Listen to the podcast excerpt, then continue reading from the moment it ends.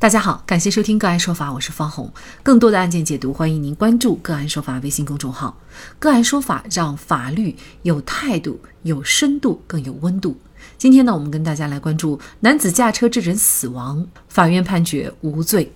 法院经过审理查明，任丽是民生银行天津分行河东支行的员工。二零一八年十月十六号十六点左右，任丽驾驶小型轿车前往民生银行天津分行送材料。行驶到民生银行天津分行停车场入口通道的时候，与躺卧在此处的张超发生了碰撞，致其死亡。经司法鉴定。案涉轿车前保险杠左侧下沿及车体底部和被害人张超的身体接触，接触时被害人张超处于躺卧状态。小轿车碰撞前的行驶速度是在每小时十一公里到十四公里之间。经法医鉴定，被害人张超是被机动车碾压致创伤性休克死亡。经人力报警，民警到达案发现场，把张超带至公安机关。另查明，该停车场只供单位内部员工使用，不允许社会车辆通行。入口通道是机动车单向驶入车道。案发地点地下停车场设置的限速是每小时五公里的标志牌。司法鉴定意见书证明，被害人张超案发前无醉酒、吸毒等情形。车库外的监控录像显示，被害人步行进了车库时无异常情况。案发当时，民生银行负责催收贷款的工作人员曾和被害人通过电话，但双方并未预约到民生银行洽谈业务。检察机关认为，人力进入坡道时没有按照现场减速指示牌减速慢行。作为驾驶员，未尽到审慎观察、安全行驶的注意义务。根据公安机关所做侦查实验，人力在行驶至通道入口的时候，能够看到倒卧的被害人，不存在视线盲区，具备预见条件，因而构成疏忽大意型的过失致人死亡。而人力辩护人认为，本案中驾驶人员无法预见仅供单位内部使用的地下车库车行道会有躺卧的行人，对于本案的危害结果不能苛责于人力，并且根据案发现场地形位置，车辆下坡行驶过程当中，驾驶人员会有一定的视线盲区，故人力对本案损害结果的发生不具有能够预见的条件和能力，不应当负刑事责任。人力碾死一人，是否要承担责任？是否要追究他的刑事责任？就这相关的法律问题，今天呢，我们就邀请上海国畅律师事务所马有权律师和我们一起来聊一下。马律师您好，主持人好，各位听众好，非常感谢马律师哈。那么这个案件呢，人力是以过失致人死亡罪被提起的公诉。首先就是法律规定什么样的行为，它会构成这个过失致人死亡罪呢？过失死亡罪呢，是我国刑法。规定的一种犯罪类型啊，它是指因过失而致人死亡的行为。过失呢，法律上的概念呢，它是指行为人对行为的结果的一个心理状态，它包括疏忽大意的过失和过于自信的过失，它是和故意相对立的一个概念。也就是说，过失呢，它对结果，它不是追求这个结果。它是一种疏忽大意或者过于自信而造成了一个死亡的一个结果。我们举一个简单的案例来说啊，可能比较容易懂。这是一个真实的案例。那么甲和乙啊在小区内发生争执，甲推了乙一把，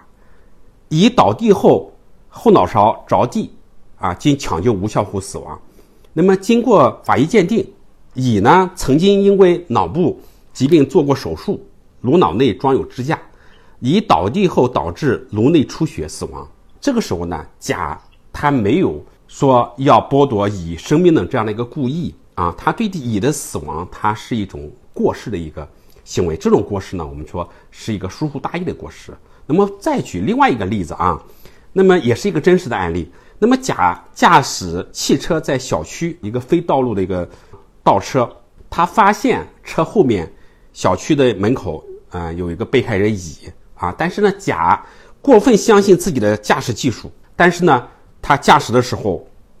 就是不慎将乙撞倒啊，在送医途中啊，乙就死亡了。那么乙呢，他是因为过于自信啊，相信自己的技术，造成乙的死亡，他没有追求乙死亡这个结果，所以他对乙的死亡是一种过失的行为。那么这个呢，就是法律对过失致人死亡的一个相应的一个规定。那其实这个案件似乎跟您刚才讲的两个例子也有一些共同点，比如说人力，其实他也不希望发生这样的一个结果，呃，但是他确确实实又是压到了这个躺在路上的张超。那像这种情况，判断他到底构不构成过失致人死亡罪，关键是什么呢？呃，这个关键呢，就在于行为人对这个死亡的结果的发生，他是不是具有可预见性。我们说，如果对被害人死亡结果具有可预见性的话，对于这个当事人啊，他就可能存在一个过失的一个心态。但是呢，对于行为是否具有可预见性，对结果是否具有可预见性，要结合一般人的认知能力啊，以及行为时的驾驶情况、现场环境等这些客观条件来综合来判断。是否具有一个可预见性？所以这本案的一个关键就是说，在当时的那种客观的条件下，那么人力他能不能够预见到被害人躺在这个车道上这样的一个行为，能能不能够观察到看到啊这个被害人？这个是呢本案认定他是否构成过失致人死亡罪的一个关键。那么事实上呢，对于人力，他当时到底能不能看到？那人力呢，他自己称是他没有看到。但是呢，作为这个公安机关，他们做了一个侦查实验，也就是说呢，事实上呢，并不存盲区，也就是说，还是能看到躺在地上的这个人的。那么，到底能不能看到这个？怎么来判断呢？呃，公安机关他讲了几个理由啊，一个。就是经过侦查实验啊，现场是可以看到就是被害人的啊。另外一个就是现场也设置了限速啊五公里每小时的一个标识牌啊。呃，我们要对这个事情呢，我们要来综合来进行一个一个评判啊。一个要结合啊当时的那种情况。那么我也查阅了这个案子的相关的判决书啊。这个看了一个相关的资料，从本案的相关证据显示啊，被告人他驾驶属于一个正常的一个驾驶的一个状态。另外呢，通过这个判决书里面提供的资料，本案的停车场的环境啊，以及现场的照片，地下库呢，它是一个比较特殊的一个驾驶区域，车库的入口比较复杂，那么车辆过程中的光线比较暗啊，盲区。也比较多，案发时的客观环境和实际这个状况呢，在一定程度上会限制或者降低车辆行驶的一个预见条件与预见能力。另外呢，根据现场的勘查啊，那么这个地下停车场啊是呃原来之前是出于防止雨水倒灌的需要，将入口处进行了一个垫高。那么车辆在行驶到车库的时候呢，需要。稍微的轻踩油门，加速的驶入，在通过的时候啊，由于车头高车尾低，导致驾驶员开车进入地库时候呢，视线是存在一定的盲区的。另外呢，车辆进入车库的时候，驾驶员的瞳孔会因光线骤然发生发生变化，客观上也会导致。进入车库的瞬间不能及时发现或者看清前方的一个障碍物，那么通过刚才相应的证据材料以及现场的一个勘查，我们可以做过侦查实验，说是可以看到被害人躺在地上，但呢，这个是事后做的一个实验，那么是有一个先入为主的一个概念哈，先入为主的一个理念在里边，你。要提前注意到这个情况，但是实际我们在在大多数人的驾驶行为当中，在这样的一个客观这个情况下，是无法预见到车库的入口会躺着一个行人啊在这边。所以呢，综合本案的情况来看的话，法院最终认为被告人对这个损害的结果，他不具有一般人的预见的条件和能力。啊，另外，这个车库呢也不是一个公共的车库，是一个企业的一个内部的车库，所以，呃，法院认定啊，人力他已经尽到了安全驾驶的义务，不存在过错。另外，车库门口的一个驾驶的限速啊，它不是说法律的一个强制的规定啊，这个是是一个内部的一个提示啊，一部提示牌，它不就这个法律强制规定，也不能认定被告人人力啊，他具有这个违法的这个行为。所以啊，我们说结合本案的。所有的证据情况呢，我们认认为啊，人力是不具有一个预见能力啊，他也尽没有一个呃违法行为，所以在这个案子中不存在过错。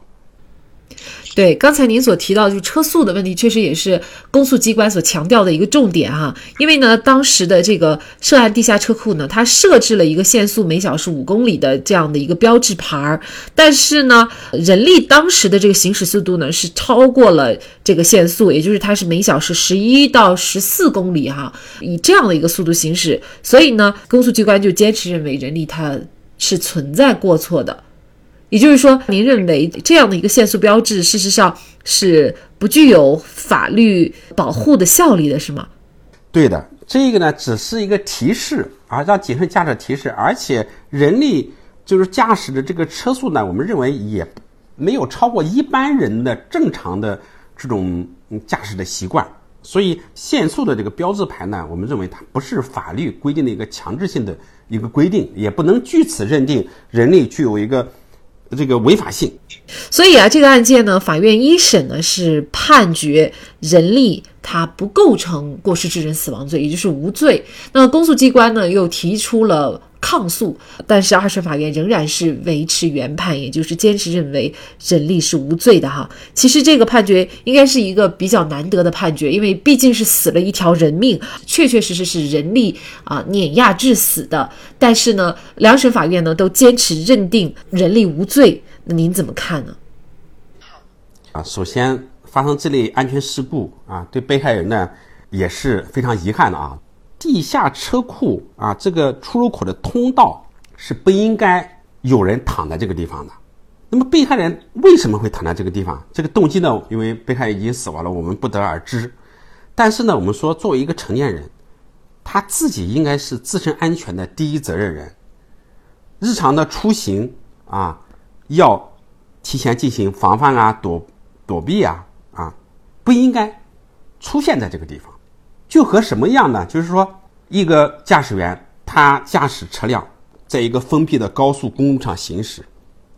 他是充分的信赖，就是说在高速公路上不会有人去横穿这个高速公路的。但这时候，如果是有人横穿了高速公路，造成死亡的后果，这种情况下啊，目前的司法实践也是不认定驾驶员具有过失的。所以呢，我们说这个案子，我们认为被害人他应该尽到更多的一个义务，应当对本案的事故承担相应的责任啊。对于人力这个行为应该怎么处理，实际上也关系到我们每个人的利益啊。对他行为是不是应当追责啊？他是不是应当定罪判刑？我们应当是用法律的一个标准来进行审视，而不是说根据这个结果。来进行定罪。那法律上有个谚语啊，叫做“法律不强人所难”。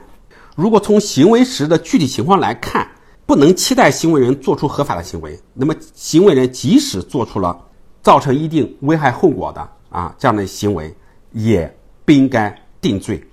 因此呢，不具有期待可能性啊，就成为主观阻缺的一个事由。也就是说，从本案的具体情况来看。我们不能期待，就是说，人力在当时的情况下，头伸出窗户进行瞭望，或者非常仔细的像侦查机关在事后那样的一个注意的义务去进行驾驶车辆。对于绝大多数人都可能实施人力这样的一个行为的事情啊，法律就不应该进行追究他的一个呃刑事责任。现在不遵守交通规则的人其实还是很多的。比如翻越马路中间的隔离带、隔离栏，夜晚出行不穿戴明亮的衣服、闯红灯等等，这些行为虽然看似并不严重违法，但是却是拿自己的生命冒险。好，在这里再一次感谢上海国畅律师事务所主。任马有全律师。那更多的案件解读，欢迎大家关注我们“个案说法”的微信公众号。另外，您有一些法律问题需要咨询，都欢迎您添加幺五九七四八二七四六七这部手机号的微信号向我们进行咨询，我们会将您的问题转给我们专业资深的律师进行解答。好，感谢您的收听，我们下期节目再见。